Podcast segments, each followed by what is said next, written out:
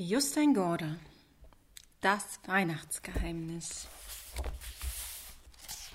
14. Dezember Am 30. November waren Papa und Joachim in die Stadt gefahren, um einen Adventskalender zu kaufen, und dann, nachdem es sonst nirgends mehr einen gab, hatten sie in einem kleinen Buchladen den mit den blassen Farben und mit der Aufschrift gefunden Magischer Adventskalender, Preis 75 Öre. Wahrscheinlich hatte ihn der alte Blumenverkäufer Johannes gebastelt. Papa hatte ihn zwar schon mehrmals auf dem Markt zu treffen versucht, aber vergebens. Johannes war wie vom Erdboden verschluckt.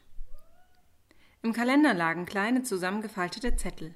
Auf den Zetteln stand die Geschichte von Elisabeth Hansen, der einem kleinen Glockenlamm nachgerannt war, das aus der Stadt floh, weil es das viele Einkaufsgeschwätz nicht mehr ertragen konnte. Das Lamm wollte nach Bethlehem und die anderen, die sich ihm unterwegs anschlossen, auch. Im Jahr 1948 hat es aber wirklich ein Mädchen gegeben, das Elisabeth Hansen hieß und plötzlich beim Weihnachtseinkauf verschwunden war. Wenn Elisabeth Hansen noch lebte, musste sie jetzt über 50 sein. Konnte sie dann auch dieselbe Elisabeth sein, von der einmal ein Foto vor dem Petersdom in Rom gemacht worden war? Das Bild war etwa 1960 aufgenommen worden und zeigte eine junge Frau mit langen blonden Haaren und einer Halskette mit Silberkreuz. Damals musste die Frau Anfang 20 gewesen sein. Joachim war überzeugt, dass Johannes im magischen Adventskalender irgendwo eine Botschaft verborgen hatte, dass beide Elisabeths ein und dieselbe Person war. Aber warum hatte er ihren Namen auch rückwärts geschrieben? Vor ein paar Tagen hatte er sich außerdem fast versprochen.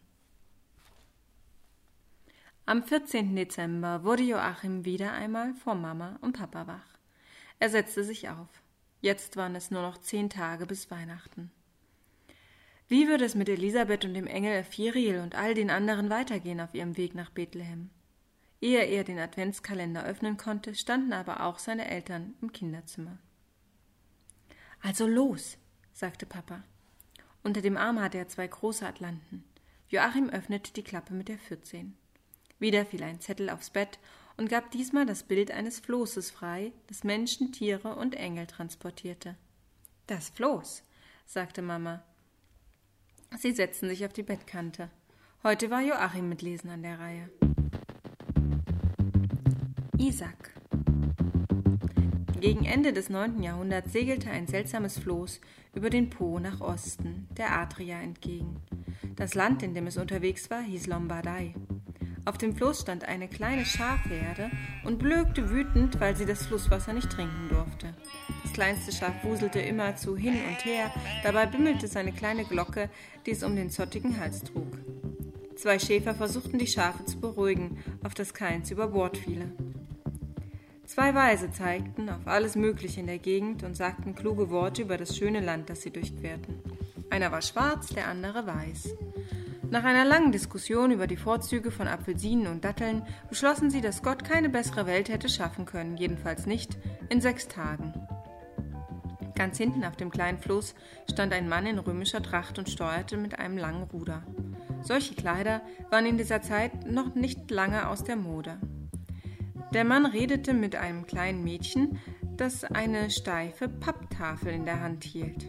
Am auffälligsten waren die beiden Engel, die vorn auf dem Floß standen und mit den Flügeln schlugen, damit ihr Floß nicht auf ein Flussufer zutrieb. In dieser Zeit hatten Flöße und Boote nämlich noch keinen Motor. Ab und zu drehte sich das Engelskind um Muriel zu den anderen um und pries die schöne Natur. Wunderbar, rief es. Nur Herrlichkeit und Freude allenthalben. Es ist genau wie am fünften Tag, als Gott sich alles ansah, was er erschaffen hatte, und siehe, es war gut. Ab und zu kam es vor, dass sie ein Mensch vom Flussufer aus entdeckte. Aber das Floß war nur für einen ganz kurzen Moment zu sehen. Es segelte nämlich nicht nur durch die Poebene, es kreuzte auch durch die Flutwelle der Zeiten. Wenn ein kleines Kind am Flussufer stand und schnell auf das seltsame Floß zeigen wollte, damit es auch Mama oder Papa sehen, war es schon wieder verschwunden, lange bevor noch der Zeigefinger des Kindes sich ausstrecken konnte. War das bloß nur das Spiegelbild von etwas anderem gewesen? Sie kamen an alten römischen Brücken und Bauwerken vorbei, an Theatern, Tempeln und Wasserleitungen. Der Engel Ephiriel zeigte auf alle Kirchen. Als junger Mann war ich oft in der Gegend, erzählte Cyrenius, während er auf das lange Ruder im Wasser starrte. Aber das ist sehr lange her. Oder natürlich umgekehrt. Ich meine, bis dahin dauert es noch eine Weile. Dixie. Elisabeth begriff, dass er von der Römerzeit sprach, als die Soldaten Roms fast die ganze Welt besetzt hielten. Wie sah es denn damals hier aus? fragte sie. Die römischen Theater stehen ja immer noch. Auch die Apfelsinenbäume und der rote Mohn am Flussufer. Aber damals hatte noch niemand von Jesus gehört. Das Neue sind jetzt diese vielen Kirchen und Klöster und all diese Priester und Mönche. Dixie, Dixie. Bald darauf zeigte Josua aufs Flussufer. Da hinten gehen wir an Land. Cyrenius versuchte, das Floß an Land zu steuern. Dabei waren ihm die beiden energisch mit ihren Flügeln schlagenden Engel von großer Hilfe. Und während der Schäfer Josua noch mit seinem Hirtenstab das Floß an einen Baum zog, sagte der Engel Ephiriel dem Engelskind Umuriel wieder mal seine bekannten mahnenden Worte. Jetzt verließen die Pilger das Floß, die Zweibeinigen, die Vierbeinigen und die mit den Flügeln auf dem Rücken. Sie kamen an einer Dorfkirche vorbei. Von dort zogen sie weiter durchs Land. Die Städte waren zu dieser Zeit nicht sehr groß, aber bald näherten sie sich doch einer der größten. Ephiria erzählte, dass sie Padua hieß. Ehe sie durch das Stadttor rannten, erblickten sie einen Mann in einem blauen Kittel. Er saß auf einem Stein und stützte den Kopf in die Hände. Er schien schon sehr lange dort zu sitzen. Und Muriel flog auf ihn zu, schwebte vor ihm in der Luft und brauste mit den Flügeln. Dabei sagte er: Fürchte dich nicht und krieg auch ja nicht den allerkleinsten Schrecken. Ich heiße Muriel und bin einer der Engel Gottes, die mit heiligen Auftrag unterwegs sind. Die Worte des Engelskindes schienen ihre Wirkung zu tun, denn der Mann warf sich nicht zu Boden und schlug auch nicht die Hände vors Gesicht. Er sagte auch nicht Halleluja und Gloria Dei. Er stand einfach auf und kam auf sie zu. Dann gehört er zu uns, sagte Ephiriel. Der Mann reichte Elisabeth die Hand. Ich bin der Schäfer Isaac und habe denselben Weg wie ihr. Umso leichter war es jetzt, die sechs Schafe durch Padua zu treiben. Den Tieren folgten drei Schäfer, zwei heilige Könige, zwei Engel, ein Landpfleger und ein kleines Mädchen aus Norwegen. Insgesamt waren sie nun schon fünfzehn. Sie hatten inzwischen ein solches Tempo erreicht, dass die wenigen Menschen auf den Straßen sie gar nicht mehr richtig wahrnehmen konnten, ehe sie schon wieder verschwunden waren. Aber auch die Pilger konnten die Bewohner der Stadt nur so eben erkennen. Wenn sie für einen kurzen Moment einen Frühaufsteher erblickten, war er im nächsten Augenblick auch schon wieder verschwunden und vielleicht von einem anderen Mann oder einer anderen Frau ersetzt.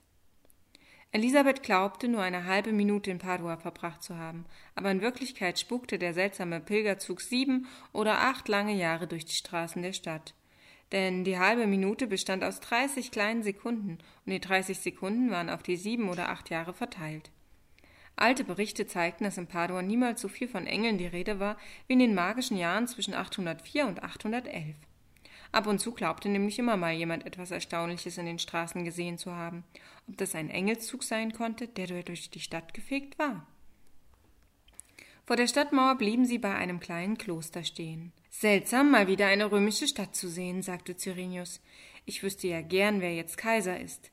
Ephirel schüttelte seine Engelsuhr. Es ist gerade 800 nach Christus. Am ersten Weihnachtstag wird Karl der Große in Rom zum Kaiser gekrönt. Dann bricht gleich ein neues Jahrhundert an, sagte der Schäfer Josua, und er schlug mit dem Hirtenstab gegen die Klostermauern und rief Nach Bethlehem, nach Bethlehem. Papa schlug den Atlas auf und zeigte auf den Po. Danach suchte er Padua. Dann blätterte er lange hin und her und versuchte mit dem Finger den ganzen langen Weg des Pilgerzugs nachzuzeichnen. Hier ist Halden, begann er. Dann kommen sie zu dem großen See in Schweden. Das muss der Wenan sein. Danach sind sie durch Schweden gelaufen, nach Kungälv, Göteborg, Halmstad und Lund. Sie sind nach Seeland übergesetzt und haben Kopenhagen besucht. Doch ja, ich finde alles. Danach waren sie auf den Fünen, Danach waren sie auf Fünen und sind durch Odense gelaufen. Von Mittelfahrt aus sind sie über den kleinen Belt gesegelt nach Jütland. Hier sind sie anschließend an Kolding und Flensburg vorübergekommen. Sie sind auch in der Geschichte zurückgereist, sagte Mama. Hier ist Hamburg. Danach ist Elisabeth in Hannover auf dem Marktplatz gestürzt. Und hier ist Hameln, die Stadt, die das feierliche Versprechen gebrochen hatte, das sie dem Rattenfänger gegeben hatte. Ihr habt auch ein feierliches Versprechen gebrochen, fiel Joachim ihm ins Wort. Ihr habt meine geheime Schatulle aufgemacht. Papa ging nicht darauf ein, sondern fuhr fort. Hier, noch immer in Norddeutschland, ist Paderborn. Hier ist der Engel um Muriel in Schlangenlinien vom Kirchturm heruntergeflogen. Von hier aus haben sie dann bei Köln den Rhein erreicht und sind danach durch das Rheintal gewandert. Der Engel um Muriel hatte ganz recht. Da ist es wunderschön. Das war im 13. Jahrhundert, sagte Mama. Moment mal, sagte Papa, ich will die ganze Tour nachholen. In Mainz kam Balthasar dazu, dann kam sie nach Worms und Basel. Heute liegt Basel in der Schweiz. Aber Elisabeth war im 12. Jahrhundert dort, mischte sich Mama wieder ein. Papa suchte weiter mit dem Finger. Hier ist der Bieler See und hier der Genfer. Und hier ist der kleine Ort Matigny. Wirklich eine gute Karte. Dann ging es über den St. Bernhard Pass. Heute sind da natürlich fast überall Tunnel. Dann kam das Aostatal, die Lombardei und die Po-Ebene. Bravo, sagte Mama, aber sie reisten auch durch die Zeit, durch die Geschichte. Das ist ein noch seltsamerer Gedanke, finde ich. Erst jetzt blickte Papa von der Karte auf. Aber das erfindet er doch bloß. Ich glaube, das stimmt alles, sagte Joachim. Mama nickte. Wer weiß? Papa schüttelte den Kopf. Jetzt wüsste ich gern, wie sie weitergehen. Es ist acht Uhr, rief Mama plötzlich. Sie stritten sich ein bisschen, weil sie nur noch so wenig Zeit hatten. Sie hatten jetzt genau das, was Joachim Stress nannte, und Stress konnte er einfach nicht vertragen. Während er zur Schule rannte, wirbelten ihm viele ne-, seltsame Namen im Kopf herum. In der Schule probten sie für ein Krippenspiel, das Joachims Klasse am letzten Schultag vor Weihnachten in der Turnhalle aufführen wollte. Joachim spielte den zweiten Hirten.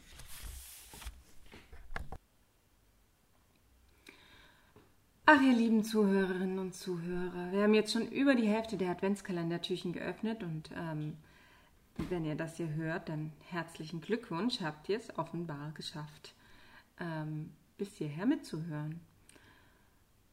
Und das ist großartig, weil ich weiß, das ist nicht ganz ohne. Jeden Tag gibt es so viel zu hören, zu sehen und zu tun. Aber ihr bleibt dran. Vielleicht nicht mit jedem neuen Adventstag, aber nach und nach. Auch für mich persönlich ist es eine ziemlich spannende Erfahrung, etwas hinauszuschicken und dann gar nicht so genau zu wissen, wann sich wer was tatsächlich anhört. Ist auch ganz interessant, immer mal von euch zu hören, wer gerade bei welchem Tag ist und auch was ihr so tut, während ihr der Geschichte lauscht. Die einen sitzen im Zug, manche auf dem Weg zur Arbeit, manche beim Stricken mit der Mutter, das ist natürlich ein besonders schöner Moment. Manche beim Einschlafen, obwohl letzteres erfahrungsgemäß ähm, sich herausgestellt hat, dass es ein paar Risiken birgt, etwas zu verpassen. Aber das ist ja auch gar nicht schlimm. Ähm, Soweit ich das bis jetzt mitbekomme, ist meine Mutter die einzige Zuhörerin, die tagesaktuell das Türchen öffnet. Immerhin muss ich auch dazu sagen, ist der einzige Adventskalender, den ich dieses Jahr habe, auch von ihr.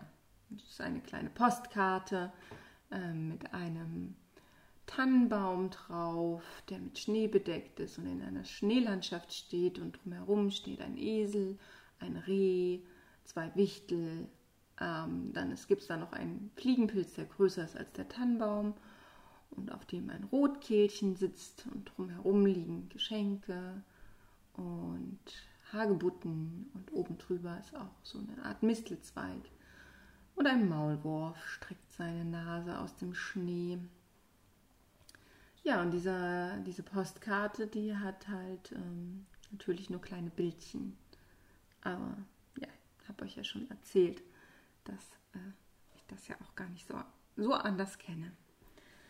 Ja, also auf Mutti ist eben einfach Verlass in der Adventszeit. Ich kann mich gut erinnern, als ich vor zehn Jahren in Barcelona war, da hat mir Mutti ein großes Paket geschickt, auch mit einem Adventskalender, mit Mandeln, mit Plätzchen, mit Tee und mit so DM-Wohlfühlartikeln wie Duschbad, ähm, Gesichtscreme, Handcreme, alles, was man halt braucht. Und von der Oma gab es einen Stollen, das weiß ich noch.